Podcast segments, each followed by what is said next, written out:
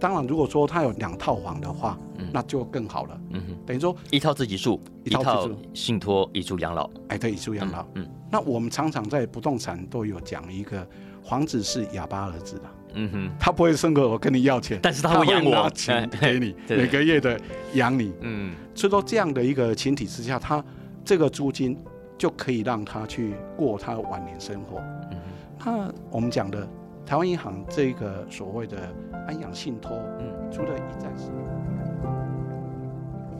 大家好，欢迎收听台银问讲，你问我讲，我是主持人沈云聪。我们这个节目是由台湾银行特别制作播出的，我们会在节目里面解答各种关于乐龄金融规划的大小事，邀请大家一起来提早安排我们的完美人生啊，晚晚上的晚啊，晚年的晚。那这段期间来，非常感谢我们很多听众朋友的支持跟回应啊。那我们也接到很多的电话的鼓励，非常谢谢大家。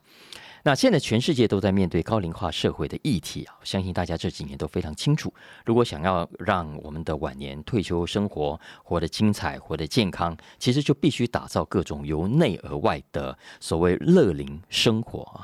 那要做到这一点，其实不只是靠我们自己，当然政府啦、子女啦，呃，各种的机制、各种的社会福利，其实都应该要一起来配合才行。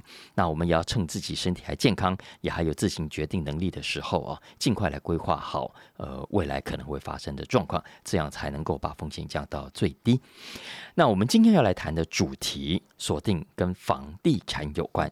我们要谈的是乐龄住宅以及以租养老信托，因为我们知道我们现在很多家庭都有房子，都有房地产，而房子呢、土地呢，也是很多家庭最重要的资产啊。那将来这个资产要怎么样活化，要怎么样更灵活的运用，要怎么样确保这个资产可以帮助我们带来更健康、更自在的晚年的退休人生啊，我觉得这是一个大家都在想的、都很好奇可以怎么做的议题啊。比方说，我们刚刚讲到乐龄住宅。啊，什么意思哈？跟养老院有什么不一样？我们新闻上看到都是啊，什么富豪退休才能够入住的高级住宅，诶，到底是怎么一回事啊？报纸上看到所谓以房养老。到底是什么？以租养老信托又到底是什么啊？所以我们今天就特别要来解答以上的各种的问题。那今天来我们现场有位非常专业的来宾，他呢是台中市租赁住宅服务商业同业工会黄瑞佳秘书长。我们特别请他跟大家一起来聊聊所谓的乐龄住宅，所谓的以租养老是怎么一回事。所以我们今天特别来欢迎黄秘书长。秘书长早。主持人还有各位听众们，大家早，大家好。嗯，来想到这件事情，一般老人家都会很好奇。老实说，从哪里开始想都不知道什么叫乐龄住宅。好，呃，我想乐龄住宅这个名词哈，是因为住宅的关系而去做的一个专有名词。那我们是希望说老有所终，嗯啊、那他的终最后那一里路是在、住在哪里？嗯嗯哦，当然，现在整个的市场上的机制来讲，有很多种的一个住宅形态哦。因为我们今天所谈的是，呃，把它的那个不动产嗯哼，变成是一个很好的资产的一个活化。是那这个部分的话，是今天可以跟田众来做解说的。是是，太好了太好了。所以所以这个其实对很多人来说，老实说不太容易去想象哈。比方说，我们现在好不容易存到钱买了个房子，房贷可能也付了差不多了，我现在住在这个房子里面。但是我就住在这个房子，这房子也没有啊变现，因为我总不能卖掉，然后那我自己住哪里啊？流落街头。所以我对于接下来中的时候该住哪里，我们可以怎么去想象跟安排这件事情？好，呃，内政部在今年第二季有一个统计的数字哈，嗯。这个数字是前台湾六十五岁以上的独居老人，嗯，竟然有五十一万点六，哦，将近五十二万，。那这个五十二万的人，他是有呃住处的哦，就是、呃房子产权是他的，嗯可是里面户籍只有只有一个就一个老人，一个六十五岁啊，就六六十五岁以上的。那全台湾有呃将近五十万的人，嗯，那我们就会面临到一个问题。其实这个问题日本已经产生，就叫孤独老。嗯哼，如果说在更后面那一个名称的话，就是孤独死。嗯哼，是啊，就是他晚年自己一个人住，然后就真的有一天生病了或者不舒服，就这样子走了是的，啊，就就是你讲的孤独死。是的，嗯所以这种情况，呃，其实很多新兴国家都有类似的状况了啊。是的所以，所以我们应该怎么去安排这件事情？好，那刚才主持人有提到的哈，因为他可能老到最后只剩下一套房，因为这个房子是他的，可是因为他老年了以后没有收入，这个时候该怎么办？嗯，因为房子是唯一他的，嗯可是这个房子人老了，房子也老了，嗯，因为依照台湾的一个统计的话，全国的平均屋年是三十一年，嗯哼，那台北市更严重，台北市有将近七成的一个房子是已经达到三十三年，平均三十三年。是，那这个代表什么意思？就是说，他老到最后只剩下一套房的话，那他后面的晚年的生活，嗯，该怎么办？对。那个房子又没办法给他所谓的收入，对那这个该怎么办？对，就是那个真正的困难在于说，这个房子我们假设一千万好了，好，你就住在一个一千万的房子里头，但是你又没有办法处理它，因为这个房子可能状况也老旧了。然后你也不知道该怎么去卖，而且可能当时的物况来卖，搞不好还卖不到一千万。是，所以这是很多老人家的困扰。是所以这个时候如果有一个机制可以帮助他，第一个找到可以很适合他居住的另一个空间，然后呢，帮助他把他原来自己的房子可能蛮值钱，或者经过重新整理后会更值钱的资产，帮他处理掉，把这笔资金作为他终老之前的生活开销跟费用。其实这会是最理想的。是的，说这个当中就有三个样态的一个选择，嗯哼，一个叫做卖房养老，哎，对就把房，子直接把房子卖掉，那就一笔收入了。是。那第二个叫做以房养老，是，从一百零四年，各大银行就有在推出这样的一个服务。嗯那第三个是近期内比较被关注的，叫做留房养老，也就是以租养老。嗯哼，留房养老或者叫以租养老。哎，是哎，太好了，太好了！来，秘书长帮我们介绍一下这三个的优缺点，我应该做怎么样的选择？哈哈哈。这个第一个卖房养老，这个就很直接了哈，这个就是把原来的房子卖掉，嗯哼，然后去选择一个适合他的居住的地方。嗯，比如来讲，从蛋黄区搬到蛋蛋白白区，对，然后由大换小。嗯哼哼，因为年纪大了，嗯如果都没有子女在旁边、在身边的话，他可以换比较小的一个住处。嗯，哦，这个就是很简单的。哎，有有没有一个一个大概的评数的参考？比方说，老人家哈，诶，独自或者是老夫妻，你觉得多少平最理想？好那我们举一个大家比较耳熟能详的，叫做台塑的长庚养生村。嗯哼哼，哦，这个是在林口的一个非常有名的一个养生村。那它产品设计有两种，嗯一种叫一人房，嗯哼，第二种叫两人房。嗯哼，那当然，他的平数呃，从呃所谓的十五平，嗯。可能到二十平，嗯，哦，这样的一个两种嗯的一个住宿的个空间，对对，就我就是讲的，因为我们一般的人其实就从结婚生小孩，然后小孩慢慢的长大，然后换比较大的房子，其实到最后可能房子都四五十平，其实到退休的时候，你反而应该要缩小那个空间啊。是啊，是啊。对，对，然后把那个原本比较大的这房子把它卖掉，然后换来的钱作为自己养老的生活费。是的，嗯。那第二个叫做以房养老，嗯因为如果舍不得卖的话，是吧？哎，所以 他把它留给小孩。啊 呃舍不得卖，然后呃自己又不想离开原来的居住地方的话，是那这个部分推出的就是以房养老。嗯哼，那以房养老，它一个就是说比较呃专有名词来讲，它叫做不动产的逆向抵押贷款。嗯哼，逆向抵押。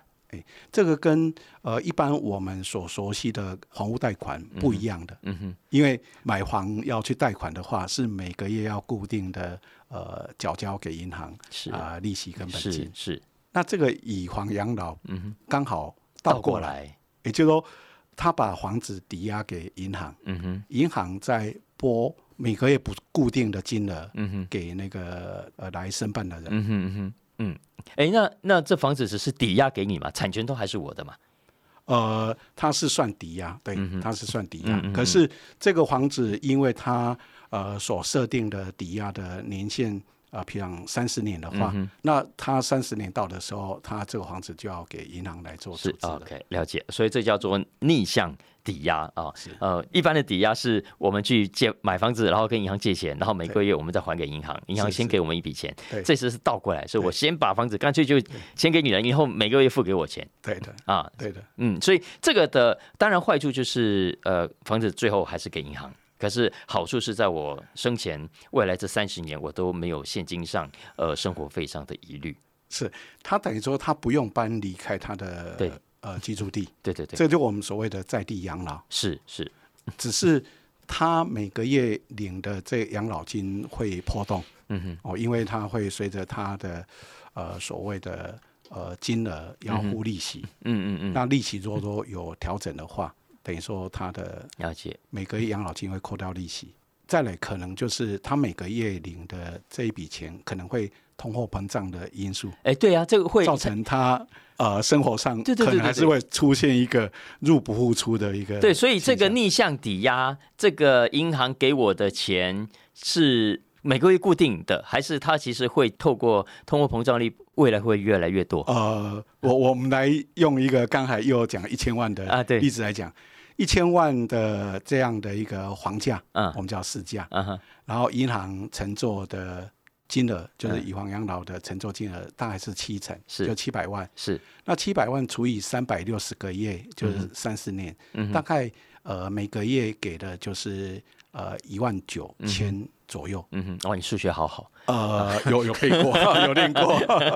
那呃，这个一万九千里面还要扣掉利息，嗯哼，那这个利息可能就是浮动的。嗯哼，比如讲，现在利息两趴，嗯嗯，那现在的一个利息，如果说呃利率再调升到二点三、二点五的话，相对的，它的一千九哎一万九更少就会更少，更少嗯因为它要扣到利息。对对，了解所以。说这个它是会是不是固定的？波动了解了解了解。那什么样的人会适合以方养老？我们讲一个比较实际的，嗯可能还是要嗯，没有小孩的，哎，对，因为哈呃你，没不用把房子留给任何人。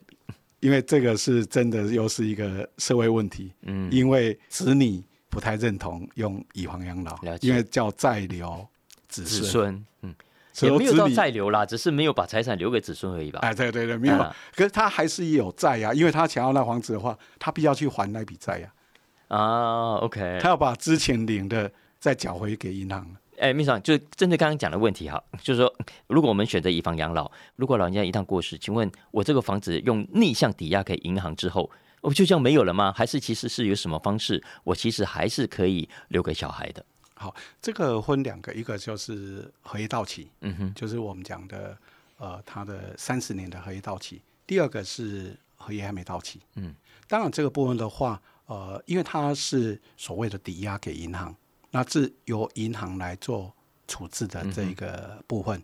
那当然，这个处置的部分，第一个，如果说你当事者的后代你来偿还这个钱的话，但房子还是你的。嗯哼，那如果说你没有在做偿还的话，那银行就会进行拍卖的嗯嗯，这个程序，啊，所以接清这个。对，了解。所以，所以意思说，这个房子啊，呃，老人家不管他之前逆向抵押领走了多少钱，那剩下的这个部分，如果子孙哎想要这个房子的话，是他可以呃把这笔钱还掉，房子照样是他的，啊。或者如果他拿不出这笔钱也没关系，这个房子拿去拍卖之后，呃，拍卖的金额银行扣掉他该拿的部分之后，他也会把结余的款项还给你。是的，啊，基本上处理方式就是这样，所以其实以房养老也不失为其中的一种选择。当然，当然，他没有所谓好跟坏的，嗯嗯，是依照每一个当事人的一个他的选择跟他的需求。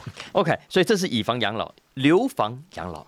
好，那留房养老、以租养老，它就比较简单了。嗯哼，第一个，它不用抵押，嗯它是把他的房子交给银行，像我们现在台湾银行现在在做的以租养老的部分，嗯它的很好的一个主题就是轻松的黄老，然后安心的托付。嗯哼，也就是说，当你把你的房子不是抵押给银行，它是把这个房子请银行来做一站式的服务。嗯哼，什么叫一站式的服务？就是说我把我的房子交给银行来帮我出租出去，然后帮我管理房子，嗯，那我就用这个租金来选择我想去哪里，嗯哼。当然，如果说他有两两套房的话，嗯，那就更好了，嗯哼。等于说一套自己住，一套信托以住养老，哎，对，以住养老，嗯。那我们常常在不动产都有讲一个房子是哑巴儿子的，嗯哼，他不会生个我跟你要钱，但是他会养我，钱给你，每个月的养你，嗯。所以说这样的一个前提之下，这个租金就可以让他去过他的晚年生活，嗯哼。那台湾银行这个所谓的。安养信托，嗯，除了一站式的服务以外，它又启动的一个，就是让你的房产跟你的资金管理，让你很放心的交互，嗯哼。因为为什么？因为台湾银行跟我们呃全国联合会来做一个专业的双引擎的合作，可以让屋主很安心，嗯哼。因为当他去找台湾银行的信托单位的时候，当然他最想要得到的一个信息是。那我这个房子能有多少每个月的租金？对，那我再盘算一下，嗯哼，我有这个收入，我就可以安排我的晚年的生活了，嗯哼。所以说，这个是以入为出的一个概念，一般人都想知道这个答案，嗯嗯嗯。所以，其实因为我们。呃，台湾银行在这个节目里面介绍了很多所谓的安养信托啊，也说帮助老人家在自己还有行为能力之前，妥善的去安排自己未来可能的各种财务上的准备哈。是的。那今天我们谈的这个焦点是，很多老人家可能名下都有的房地产。对。所以，如果接下来你刚刚讲的这个用以租养老。可以信托的话，可不可以介绍一下？呃，这个以租养老是怎么操作的？是怎么运作的？比方说，我今天如果到分行去，呃，请问一下，哎，我我现在这个房子我想以租养老啊，呃，请问我可以怎么办理？我应该注意哪些重点？好，那流程的话，哈，嗯，台湾银行这边设计的非常好，因为他在全国各地的分行都可以接受民众来做询问。那当民众询问的时候，要做的事情就是他。必须要把他的基本的状况，嗯哼，他的标的物坐落在哪里，嗯哼，哦，所以说我们有一份所谓的简易的一个访查的一个资料表，嗯哼，就是说很简简单的访查资料表，嗯哼，那如果说他把这一个讯息揭露出来以后，嗯，由分行会把它提报到信托，嗯，哦，就台银的信托部门，那信托部门就会找我们全国联合会。来做这一个问件的一个基本资料的一个分析。嗯哼。那全国联合会是呃全国有一千多家包租代管业者的一个所谓的这样的平台。嗯。可以来服务全国各地的民众。嗯哼。那这个问件我们就会呃 pass 给我们的合法业者，由我们的业者跟当事人。嗯哼。就是来委任的这个当事人嗯来做一个。更详细的介绍，嗯哼，那介绍有两个，一个就是叫包租，嗯哼，一个叫代管，嗯，哇，代租代管，等一下我要写一下包租跟代管是吧？是啊，那什么不一样？呃，包租的意思就是二房东，嗯，就是我就是固定给大房东一笔钱，嗯，其他的事情我都包了。对，哦，就是等于说我今天如果跟你签这个约。我反正就跟你谈那个租金，你给我租下来。是的，那你租给谁我不管。哎，是，都是你时间到我付租金给我就是。哎，对对对对，这叫包租。哎，这个就包租，就是一劳永逸的，看边还乐。哎，边还乐，他只要看那个钱有没有入账。嗯。那第二个叫代租代管。嗯哼。代租代管，我们称为代理房东。嗯哼。就是我们帮房东行使房东的权利跟责任。嗯哼。那这当中的话，就变成说。让房东他省掉所谓的管理上，可是这个节电钱还是在房东，他要不要租给这个房客，还是由房东来打合约？对，所以这个租约还是我跟房客签，这是这个过程中间是交给你们来处理，交给业者来。帮他作为一个签约到后面的管理，嗯嗯嗯，就是跟一般中介的不一样，是一般中介就只有帮我找到房客，是然后哎，这叫代租，你就直接帮我租出去，我就付你佣金啊，第一个月的这个哈。但是你刚刚讲的这贷款是包括不只是第一个月，而是接下来他汇的钱先给你再给我嘛？哎，是的，是吗？这个部分就变成说要固定的去帮房东收租金，嗯哼嗯哼。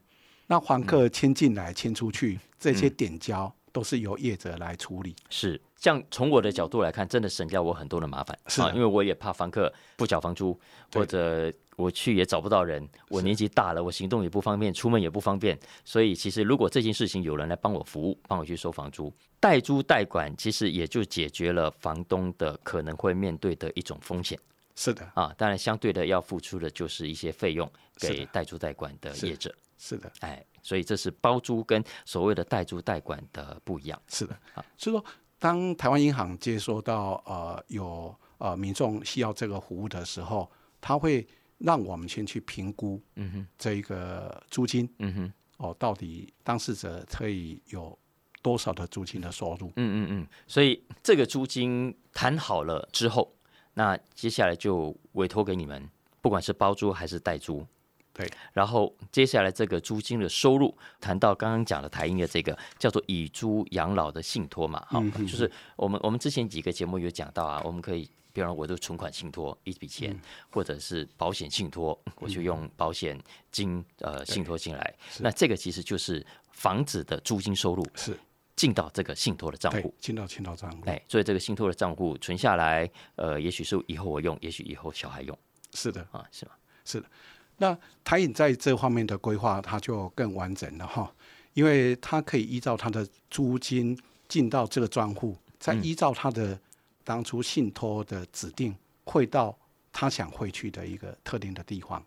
嗯哼，举个例子来讲，哦，它有两个，一个就是今天呃，他因为年纪比较大了，嗯，可能要到安养院，嗯，那他不用身上换钱啊，哦，就直接汇到安养院吗？对啊，他也不用自己去户给安养院了他就直接的由信托的这个专户由他指定，嗯哼，固定的拨到他想指定的一个账户，嗯哼哼，所以他不用身上，因为你想看一个老人家如果到安养院的话，嗯。他是身上不可能。没错，没错。那你说他要去 ATM 领钱吗？这嗯个也是有一点呃不方便。可是真的比较方便的，就是因为这一笔钱，嗯，因为它是固定的进到专户嘛，嗯哼，所以他就知道他可以从每个月的这一笔钱嗯哼，来支付到他想支付的地方。嗯，甚至如果说他有两套房的部分的话，如果说他想做爱心的话，他还可以做捐赠，嗯还是做什么用途？嗯，哦，这个都是一个很活的应用。嗯也就是说，这个信托账户就是听从这个当事者想要做的支付方式。以你们的经验来说啊，好，卖房养老还是以房养老，还是留房养老？然后留房之后用信托的方式，呃，这几种方式，当当然都有好处跟坏处，每个人状况不太一样、啊，各有差异。对各有差异，然后过程中也会有一些费用的产生。是的，依照你们现在我们在台湾，不管是大城市还是偏乡，实际上的帮助，我说那个算盘敲来，最后的结果，呃，那个帮助大吗？好，目前市场上哦，对这样的一个，不管刚才主任一开场讲的乐龄住宅的部分哈、嗯嗯呃，这部分大概有四个选项可以提供给来来来来来，听众朋友做参考？哎，啊。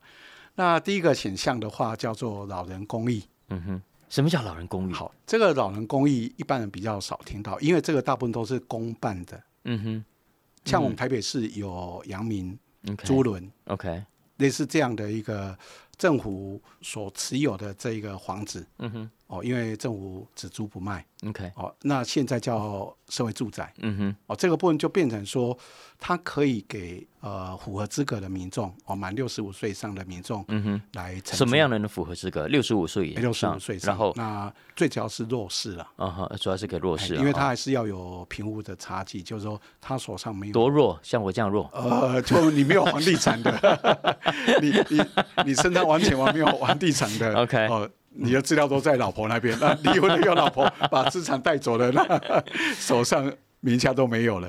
嗯，好我我来跟我的制作人讲一下，啊，来，好，那这样的一个业租金的话，因为它是公办的，嗯它可能会用上会比较合理，也嗯比较平民化。大概多少？以现在的行情来说，我们今年是举个例子，二零二二年嘛，是。的，嗯，大概是多少？其实有没有一个行情？呃，有这个金额大概一万到两万五左右。？OK 哦，因为它还是会有它的一个区域地段，嗯嗯嗯，那只是说它完全生活自理，了解它纯粹只是租给你这个房子而已。了解。了解了解，所以你不要想象像饭店一样有哦人是的，完全没有哈。好，那讲的第二种就是换店的、嗯哼，养生村。哦，养生村哎。这个等级就高了哈。啊我我们现在讲都是你呃六十五岁以上也好，还是参加我们台影的所谓的这样安养信托五十五岁以上的都可以。嗯哼哦。那如果说你想服务比较好的话，嗯就到养生村。养生村啊，所以从老人公寓升级到养生村，是。哎，养养生村的条件怎么样？好，呃，它有两个条件，第一个你可能要付一笔押金，嗯哼，第二个是有另外一种产品是卖给你的。嗯嗯嗯嗯，哦，等于说我另外买一个比较小的房子，自哎比较小的一个房子。哦，那现在呃市场上很多的开发商也看到这一块的市场，嗯他认为乐龄住宅、老人住宅、这个是一个未来的趋势。嗯哼也就我们刚才一开始讲卖房养老，嗯嗯你就是把你原来的房子卖掉，嗯哼来买这个平数比较少的，嗯嗯嗯甚至它地段可能是在比较属于蛋白区，嗯哼。甚至蛋壳区哦，已经那超过要蛋壳。那这个养生村跟一般的房子的差异是什么？这个养生村它有两个很适合老人家。第一个，因为村嘛，嗯它的占地比较大，嗯哼它的活动空间比较大。第二个，它有专属的这个所谓的照护的设施，嗯哼。它会把你的生活上，甚至它还有供应餐，嗯哼甚至帮你做打扫，嗯哼嗯哼就是你生活上的繁杂的事情，你就交给他，嗯。然后他会安排一些课程，嗯。甚至一些呃所谓的预防性的医疗，嗯，来注意你的健康。嗯，当然这个就是使用者互惠了。了解了解。好，所以这是养生村。再来，应该说有四种。好，那养生村的金额就高了哈，嗯。因为我们讲的有一些甚至你要付呃所谓的七百万到一千万的保证金，嗯哼嗯虽然你不是跟他买，嗯哼，你你必须要付这样一笔钱，哦是哦哦那它的金额可能也有呃所谓的从两万块到五万块左右的这个差距。好，那第三种我们来讲一个叫做共生宅。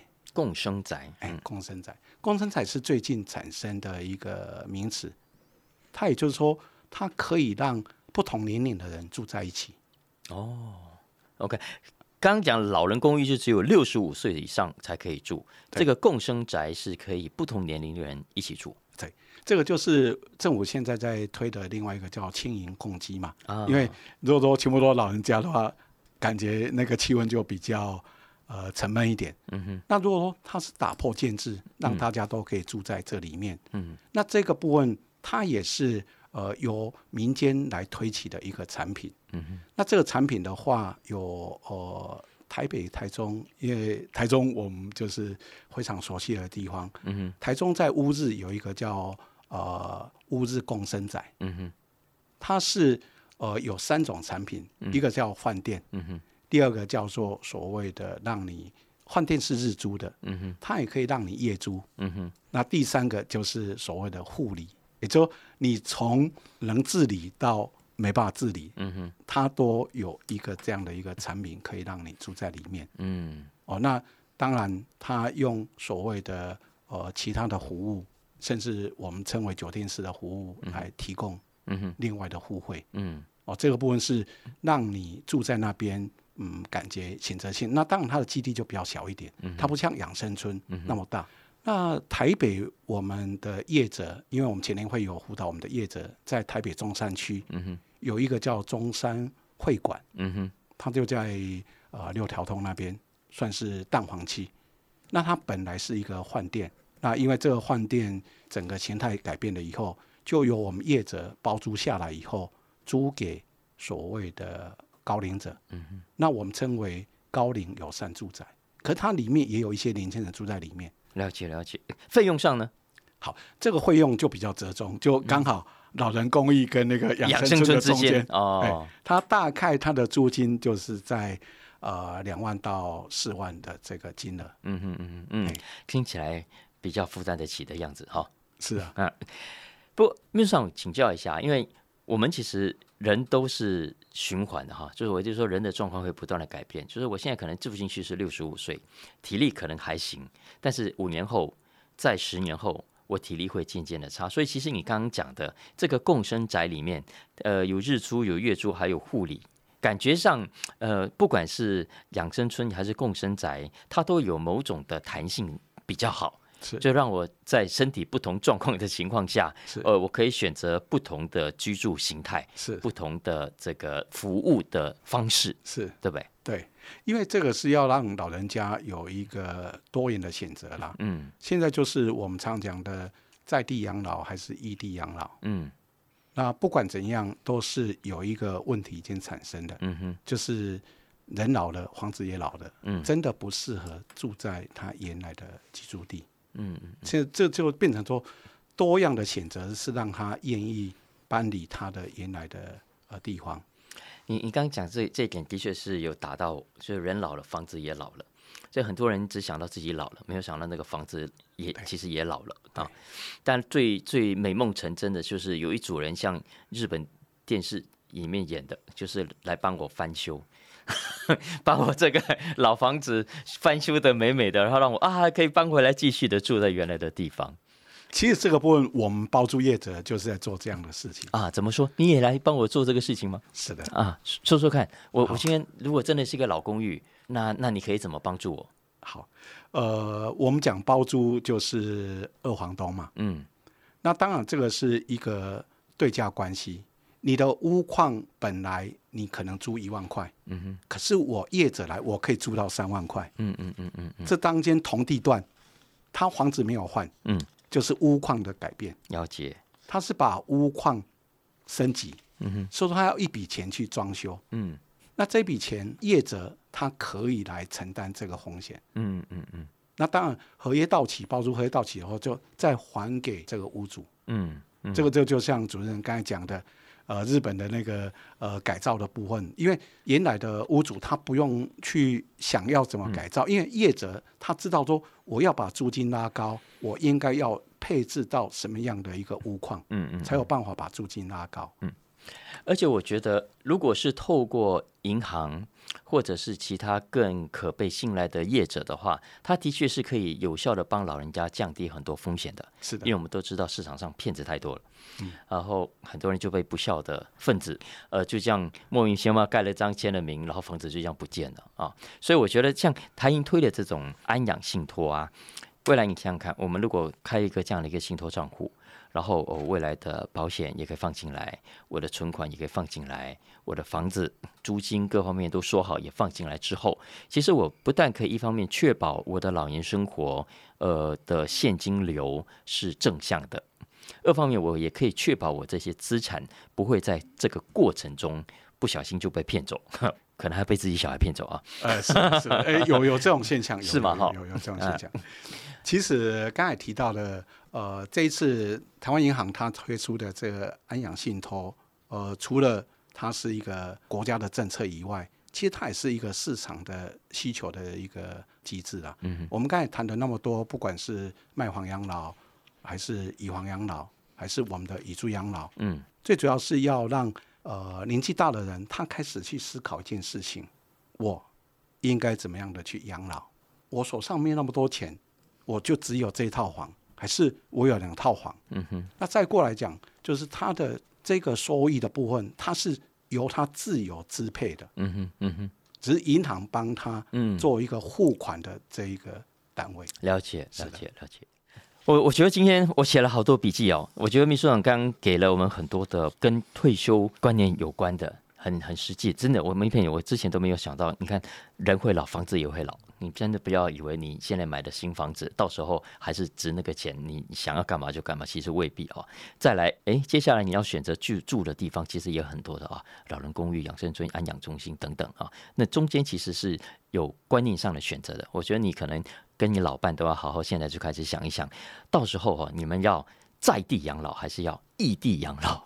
我觉得这个观念也是我们平常不太会去想到的啊。我们都想说啊，这个房子年轻买到现在就继续住下去，住到我们走嘛啊。其实异地养老现在其实在欧美也是一样啊。我现在也也开始有有这种观念，觉得我在这里成长，不代表我要在这里终老。我其实有更适合我叫做终老友善的地方的选择啊。我们今天非常谢谢呃台中市租赁住宅服务商业同业工会的秘书长黄瑞佳黄秘书长，谢谢秘书长。好，谢谢主持人。哎，也谢谢大家收听今天的台英问讲，你问我讲啊。如果大家喜欢我们今天的节目，欢迎订阅，也欢迎大家给我们五星的评价，按喜欢或者是留言支持。大家如果对本节目相关内容有疑问，或者是更多的兴趣，也欢迎大家参考 Podcast 文字栏当中的相关讯息跟连结。那希望我们这个节目呢，可以帮助到大家一起来完美我们的人生。再次谢谢大家的收听，谢谢秘书长，谢谢各位。